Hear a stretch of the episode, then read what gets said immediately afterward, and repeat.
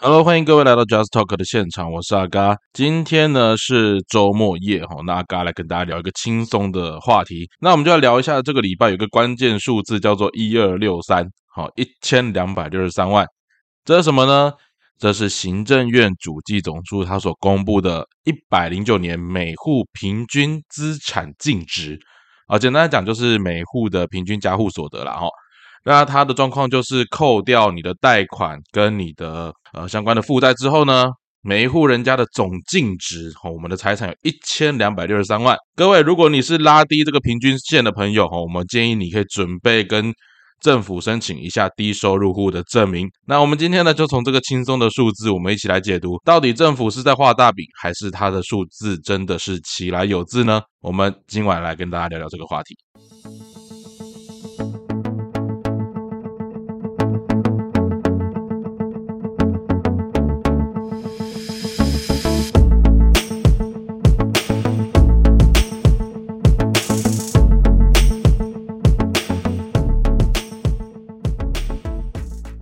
好，那一千两百六十三万哈，这一个数字不晓得大家听到了感觉是怎么样？那我会把这一个呃报告的连结抛在呃这一集的音档底下，大家可以去看一下。那我先说一下哈，因为啊，刚刚之前在公部门做过事情，那那时候我在劳动部其实最常处理的叫做薪资的平均所得啦，那跟那个主计总处它所公布的数字其实是会有些联动的。那我先跟大家讲哦，我们在看数字的时候，其实我认真的说，政府在提供相关，尤其是主计处了哈，他在提供数字的时候，你先不要质疑他数字是真的还是假的哦，因为其实大部分做统计相关的数字的呃同仁啊，或者是行政官员啊，哦，在数字方面的考就一定是有所本。那如果你学过统计，或者是说你呃，在公部门曾经担任过职务，你就会发现，公部门所提供的数字，单看你要从哪一个角度开始入手，这才是关键。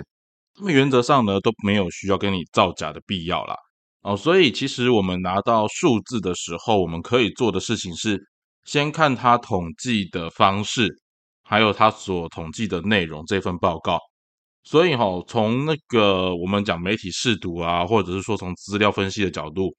都请大家都要养成一个习惯哈，你不要只看媒体的报道，我们实际去看一下它的公告的数字和资讯来源。那我们来看一下哈，行政院主计总处呢，它所公布的这一份，它的正确的名称叫做一百零九年度的平均每户净资产，OK，应该是资产净值啦。那这个地方呢，它会按照呃土地的市价好重新评估。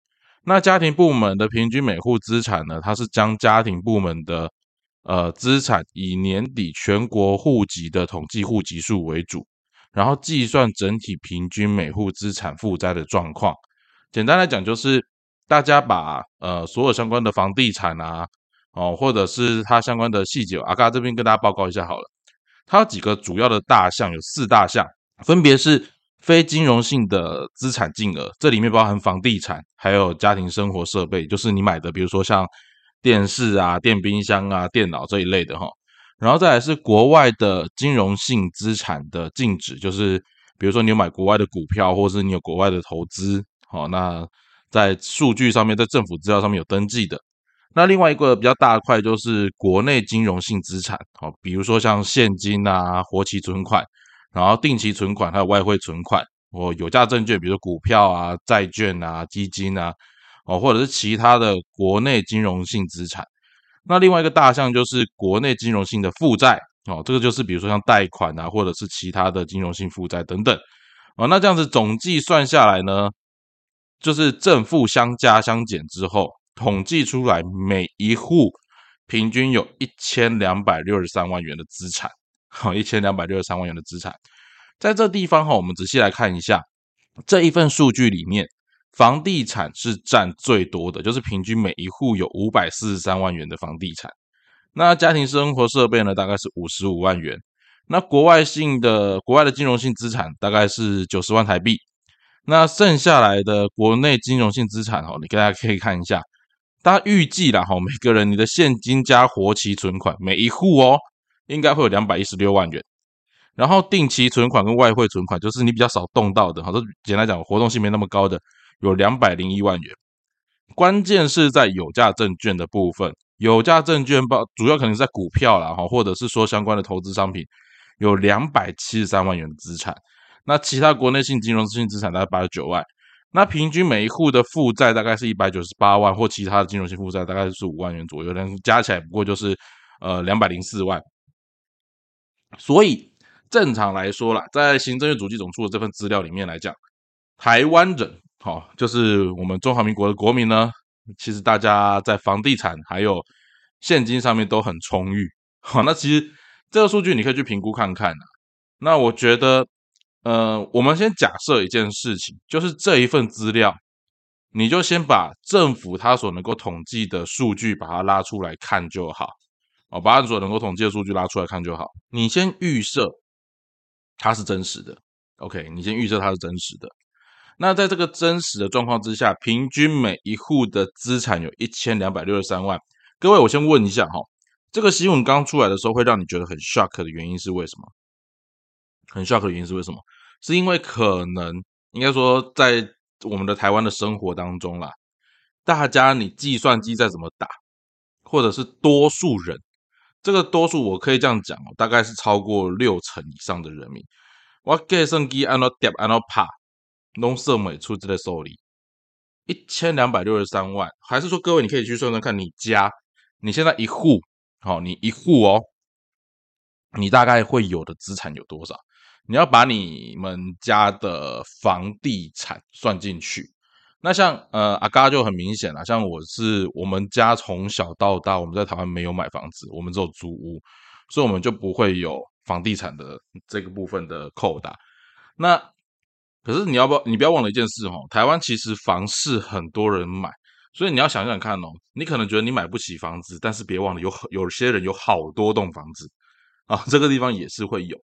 所以其实这个地方，我们应该这样说哈：当政府想要拿这样的数据，不管它是选举考量，或者是他单纯只想报告这个数字的时候，其实对我们人民来讲，产生一个比较大的是相对剥夺感，就是大部分人民对这个数字很无感，就会觉得说这个数字离我太遥远了。哈，有人甚至说这个距离就像地球跟火星一样，那我们是不是该移民去火星？哈，有人就是这种方法去做思考。那你可以想想看。如果你今天觉得这个数字很夸张，而政府又告诉你，哎，这个数字是如此的真实，那我跟你讲啊，主计处的呃统计的官员也不是吃饱太闲在那边假造数字了，他也一定是拿现有的数字去做统计啊，拿现有的去做统计。那我再提供一个主计总处的一个新闻稿，大家也可以一起看一下。就是一百一十一年啊，就是今年哦，九月底的工业跟服务业的一个受雇人数哈，它公布的话，目前全台湾有八百一十八万七千的劳工。那关键来喽，本月的薪资平均为五万两千五百零三元，总平均薪资是五万两千五百零三元。各位，九月并不是一个，应该大部分都不是发。年终也不是发红利的月份了，那我们的经常性薪资哦，就是平均薪资大概是四万六千九百零六元，那加班费跟奖金哈，平均大概是八千五百五十元，所以两个相加就是你的平均薪资啊，就是五万五千四百五十六元。各位，如果你的薪资没有领到五万五千四百五十六，本薪加上加班哦。那我跟你讲，你真的是对不起台湾每个月的薪资水平，你又拉低了大家的平均。好，那我不晓得大部分的员工你是怎么样的感觉啦。那其实从他的统计图表里面，我觉得很有趣哈，你可以去仔细去看，在他们的工商薪资调查指标里面，其实你可以仔细去看，说实际上真的有领到，应该说它的分布情形。啊，分布情形，可能很多人你去仔细想想看，一个大学毕业生刚出来的薪资会是多少钱？啊，顶多两万多到三万之间，最近通货膨胀可能稍微高一点，可靠近三万块。哦，那超过四万块以上的，通常哦，通常至少工作五年到六七年之间，你的加级慢慢堆叠上去，但是产业类别差异就很大咯。假设你从事的是工商业或者是科技业的话，你领的薪水可能会比这个高很多很多很多。那我觉得这就是一个另外很有趣的事情嘛。当那个数字出来的时候，我也常跟我身边的朋友在聊。呃，大家看的新闻哈，尤其现在是选举期间呐，大家就会说啊，我实际上就没领到这么多钱啊。可是 那些民意代表，他们领的钱绝对远远多过这些数字。只是。你在看这些数字的时候，你还有另外一个更重要的观察重点，就是当大部分的老百姓都会觉得数字离我很遥远，那你政府还公布这样的数字，你的目的是在哪里？你要让大家知道说，哎，我们其实大家的整体经济是很好的，整个经济状况是很不错的，我们其实一直不断的在往好的方向发展，政府有在做事，政府有在努力，可是这个跟什么一样，你知道吗？这个就跟很多县市哈，尤其是现在选举就要到了，像有些县市会争取说我要台积电来我这边设厂。那之前阿嘎在我的节目里面我讲过一个很关键的一件事情啦，你每个县市都设一个台积电，你把台积电当什么？大型的就业服务中心吗？并不是所有的人都有办法去台积电上班，甚至我讲的更精确一点，只有少部分的人能够进入台积电上班。大家同意吗？你可以想想看哦，美国也在争取台积电，欧洲也在争取台积电，台湾每一个县市的县市首长也都在争取台积电。而且是怎样？台积电到你那边，你就黑的收仔的喝亚吗？我我必须说哈，台积电它真的帮台湾解决了不少贫穷的问题，它让不少的它的员工能够获得不错的薪资。不错的生活条件这一块，它是一个事实。但是更重要的事情是，台积电到一个地方，它往往带来的是更大的贫富差距。为什么呢？你去想一下，当台积电到一个地方设厂的时候，它的工程师会从哪里来？哦，大部分就是从原有的厂区迁过来的嘛。那大家可以再仔细去看哦，台积电它到每一个新的地方的时候，什么东西先做起来？房价先涨，绝对是房价先涨。工厂都还没盖，房价就先涨起来。你可以看一个很明显的地方，叫做高雄的男子。哦，高雄的男子之前的房价涨得跟什么一样，但是现在呢，厂区动工了没有？还没。但是房价会不会下来？没有。有没有这个需求？也没有。所以房价涨在那边，很多投资客在这边套牢，这就是一个现实。啊，这是个现况。甚至台积电现在评估一件事情，是我可能。在台积电在南子的设厂，我可能要评估要延后。可是多少的议员，甚至是市长、立委都跟你讲说：“哦，我争取台积电来到这里了。”台积电来了，它带来的是原本在他们公司内的高收高收益族群。真正当地人能够进到台积电的，我不相信有那么多人有办法进台积电的。我讲一个现实一点，你把台积电放在南子后进那个地方，后进有多少人可以去台积电上班？好，这不是很现实的一件事情吗？然后你说现在要拉去桃园，哇塞，桃园也要台积电，那你有没有想过一件事情？台积电这个老本，台湾还可以吃多少年？哦，中华民国还可以吃台积电这块老本吃多少年？加上现在台中哦，台湾跟中共的关系这么紧张，哦，这么紧张的状况之下。美国或者是欧洲也想要把台积电去分散风险，找他们过去那边设厂。那台积电的量能有真的有需求到这种程度吗？你自己去看一下台积电现在的股价就知道。你去看一下台积电现在的股价，不要把政府该做的事情全部丢到一个民间企业。台湾真的很喜欢做一件事情，我觉得在工程师治国的年代之后，从李登辉以后了哈，应该是讲。从工程师治国以后，从李登辉上台开始做了一些责任政治、分赃政治之后，到目前为止，台湾的政治人物做的全部都是短视尽力的事情，大部分都是短视尽力。他想把政府该做的责任全部交给民间去做，然后再尽量的去凹政府，呃，去更正，尽量的去凹民间的企业，哦，去凹民间的企业，然后去凹民间的大家，就是尽量的说，我给你优惠啊，给你补贴啊，然后你要分责任。很多时候，政府是在擒了我们的产业类别。那你真的觉得，大家都说要招商，要创造更多的就业机会，我们的政府到底是把一间好的企业拿来杀鸡取卵，为了只是做自己的政绩，还是他们真的有眼光去思考产业的下一个未来、下一个世代的需求在哪里？这件事情我真的觉得大家需要好好的去思考。如果你从行政院的主计总处公布的数据，你觉得这个数字离你太遥远，可是它又如此确实是从人民的统计数据当中统计出来的，这反映了一件事情，叫做我们的贫富差距非常的巨大。在台湾经济成长的同时，这些经济成长的果实，它并没有很有效率的分配到在现场八百一十八万位劳工的家庭，也没有分配到这些劳工的生活当中。这些经济的果实可能都是在少数人手里。哦，有时候他举个例子啊，像呃阿嘎有时候去台中啊，或者是去不同的县市哈，我们会看到一件事情。你说台湾经济真的不好吗？特斯拉满街跑，B N W 满街跑，Benz 满街跑，哎，以前很少看到的玛莎拉蒂，我现在大概每天都会看到一两台。台湾的经济真的不好吗？你看 BENNY b e n l y 这么贵的车子，在台湾，我说实在的，我。我一个月至少可以遇到十几台。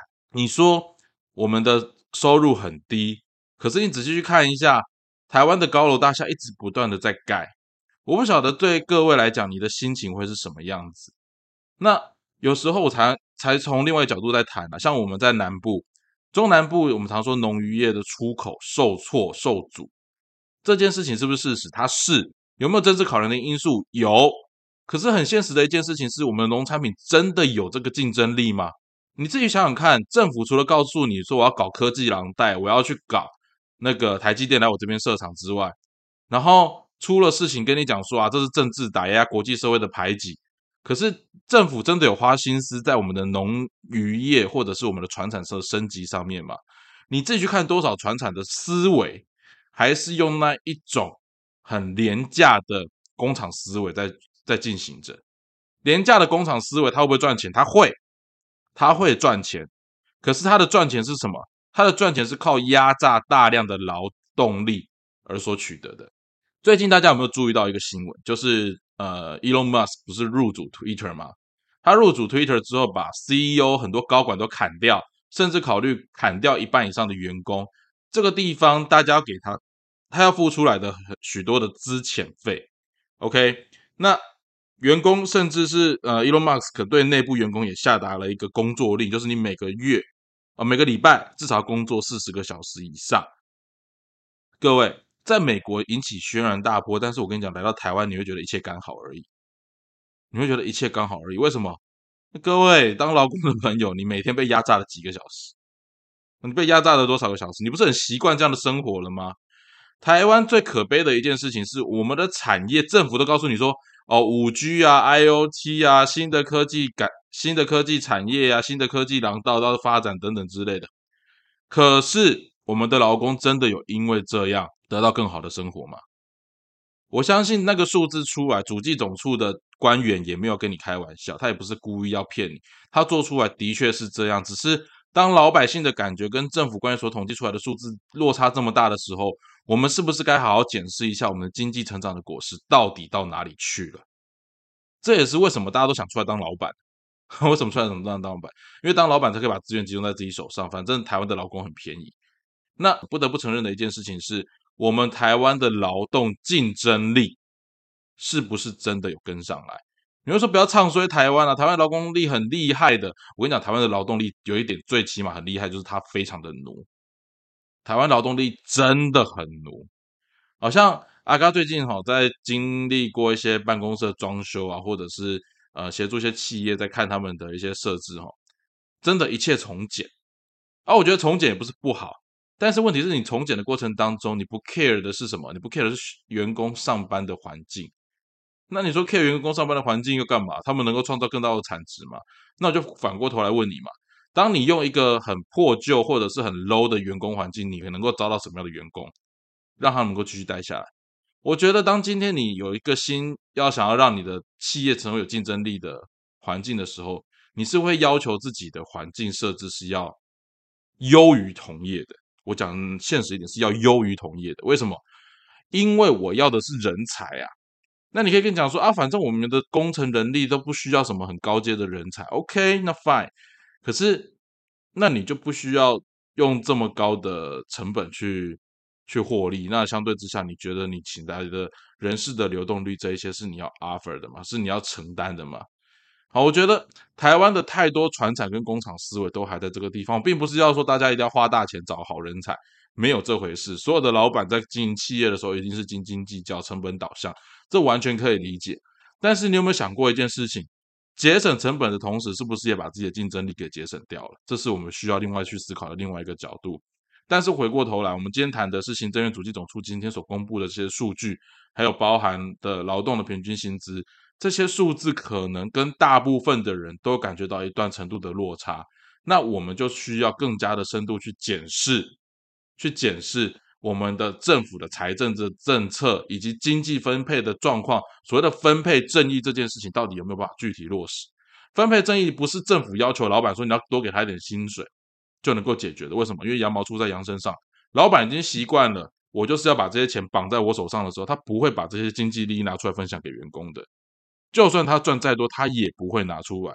那关键的原因在哪里？关键的原因是你如何强迫或者是半强迫的去让这些企业转型，甚至是扶植新形态的产业，让旧时代的产业自然被淘汰，去创造一个新的竞争环境，这个才是有可能让台湾的整个经济水准重新达到分配的一个效果。否则你就只能等战争了。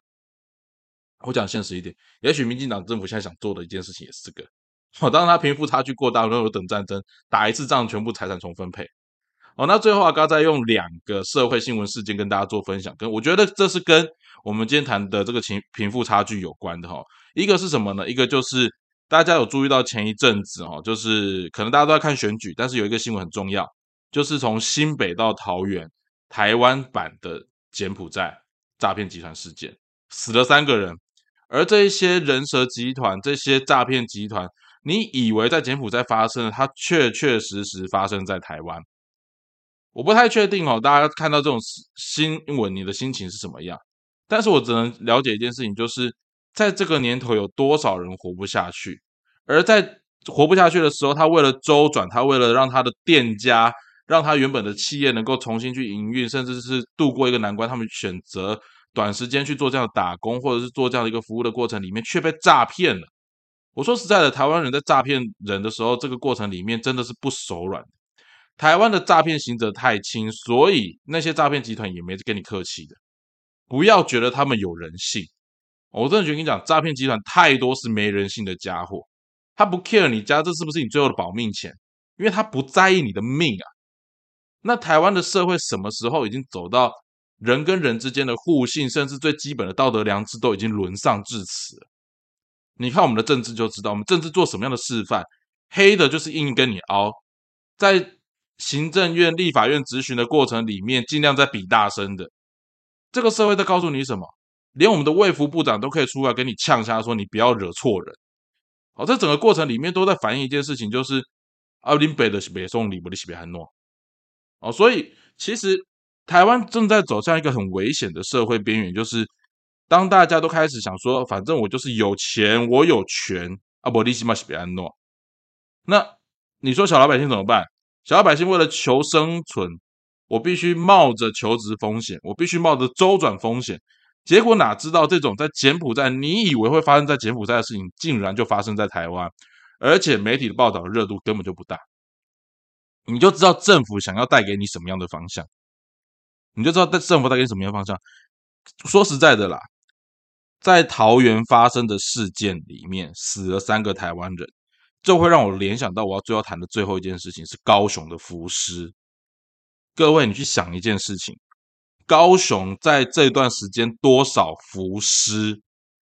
从爱河到莲池潭，你真的觉得有那么多人想跳河自杀吗？